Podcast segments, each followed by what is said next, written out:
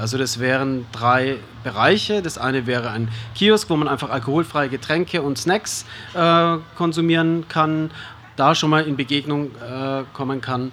Das andere wäre ein Beratungsraum für die afrikanische Community, die ja bei uns diese Beratungen auch schon bekommt. Und die würden wir gerne auch hier ähm, so einen Beratungsraum etablieren, damit wir Leute erreichen aus der afrikanischen Community, die nie, die nicht zu uns gehen, kom kommen, kommen wollen, kommen können oder neu hier gerade ankommen, uns nicht kennen. Und das dritte wäre eine Kulturbühne, die wir teilen wollen mit äh, vielen Playern in der in der Kulturszene, Initiativen, aber eben auch mit Nutzern, Nutzerinnen des äh, Stühlinger Kirchplatzes, Eltern mit ihren Kindern, die vielleicht Ideen haben für den Programmpunkt, ein Diskussionsformat, das stattfinden könnte, oder Initiativen, Einrichtungen, die hier ähm, im Stühlinger um den Kirchplatz rum ansässig sind und spannende Projekte machen.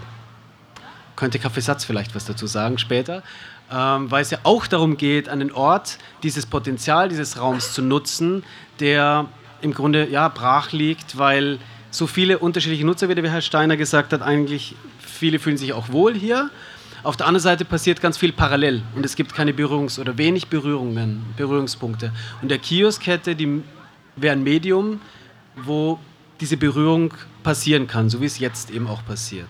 Und das ist ein unglaubliches, glaube ich, eben Pilotprojekt. Was ist aus deiner Sicht äh, der Vorteil daran, dass das eine, eine, eine ähm dauerhafte Präsenz auf dem Platz hätte. Anders als zum Beispiel wir heute, weil am Ende des Tages werden wir diese Zelte ja wieder einpacken. Ich habe es vorhin kurz erwähnt, tatsächlich ist die Toilettensituation auch eine, die eine wichtige Rolle spielt. Das ist sozusagen ein Vier-Sparten-Ding. Die Toilette spielt eine große Rolle, weil die einfach nur zu Marktzeiten, sprich Mittwoch und Samstags geöffnet hat und wir würden die mitbetreiben. Wir würden, haben in unserem Antrag, den wir gerade laufen haben bei der Postcode Stiftung, auch die Finanzierung dieser Toiletten Mittlerweile gibt es ja auch Pläne der Stadt, oder ich weiß nicht, inwieweit es durch ist, dass die Toiletten geöffnet haben sollen. Aber natürlich ist der Vorteil, dass das, was wir heute erleben, tagtäglich möglich wäre. Halt jetzt nicht in diesem Umfang, aber in kleinen, in kleinen Formaten und eben auch mit Beteiligung anderer, Mitgestalten, äh, Gestaltungsmöglichkeiten anderer äh, privater und Kultur- und äh, sonstiger Initiativen. Du ähm, betonst ja so diesen äh, permanenten Charakter. Was denn daran jetzt so der Vorteil wäre? Und der Vorteil liegt für mich auf der Hand. Es ist möglich, Prozesse einzuleiten und Prozesse zu begleiten.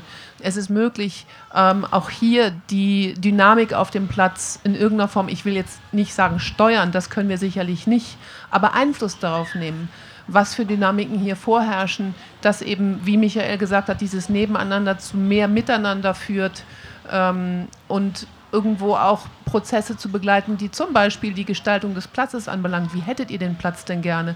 Und wenn wir mal so punktuell da sind oder wenn jede Woche ein anderer Verein hier ist und irgendwas macht, das ist zwar nett und das ist toll, aber das, das sind dann halt so kleine Blitzlichter, die sind dann halt wieder weg. Und genau dieses irgendwo was aufbauen, das ist das, was so ein Kiosk eigentlich könnte. Wir wollen ja da auch ein Veranstaltungsprogramm dann erstellen, wo eben andere Träger sich auf jeden Fall mit einbringen können und sollen. Das ist jetzt nicht eben unser Revier, wo nur wir uns selber feiern. Das wäre ja völlig langweilig. Ja. Sondern es soll wirklich eine Plattform sein, auf der viel aus der Stadt auch hier sich präsentieren kann und eben wo dann gemeinsam auch was, also wo eine Entwicklung stattfinden kann. Ich denke mal, das ist so der Dreh- und Angelpunkt. So Maren Moormann. Ich möchte und liebe es, mit Menschen zu singen, zu tanzen, Theater zu machen, Lebendigkeit zu leben und da gehört natürlich jeder und jede dazu und äh, wo, keine Ahnung, äh, alles, nur keine Verdrängung. Ähm, und entweder lässt man sich einladen oder man, man fühlt sich ausgeladen. Und, aber die Einladung muss, kommt von uns. Wir reichen die Hand, wir reichen den Raum. Und äh, genau, wir machen viel und tun echt, äh, glaube ich, gute Arbeit. Also das meint Michael Labris. Und äh, zum Abschluss äh, nochmal Maren Moormann von Schweres Los mit äh, einer Zusammenfassung des Tages ich bin wirklich sehr, also ich finde es einfach toll, dass heute das erste Mal so viele auch Jungs aus der afrikanischen Community und auch Frauen natürlich hier mit in der Veranstaltung drin sind, Samba und so weiter. also wir hatten ja 2020 im Oktober den Aktionstag, da war die afrikanische Community da hinten in der Ecke. Wir haben die quasi daraus locken müssen, um sich in irgendeiner Form zu beteiligen und die sind einfach heute mit dabei. Die haben mir bei, beim Stand geholfen, die waren da, die waren da, die waren hier beim Attaya.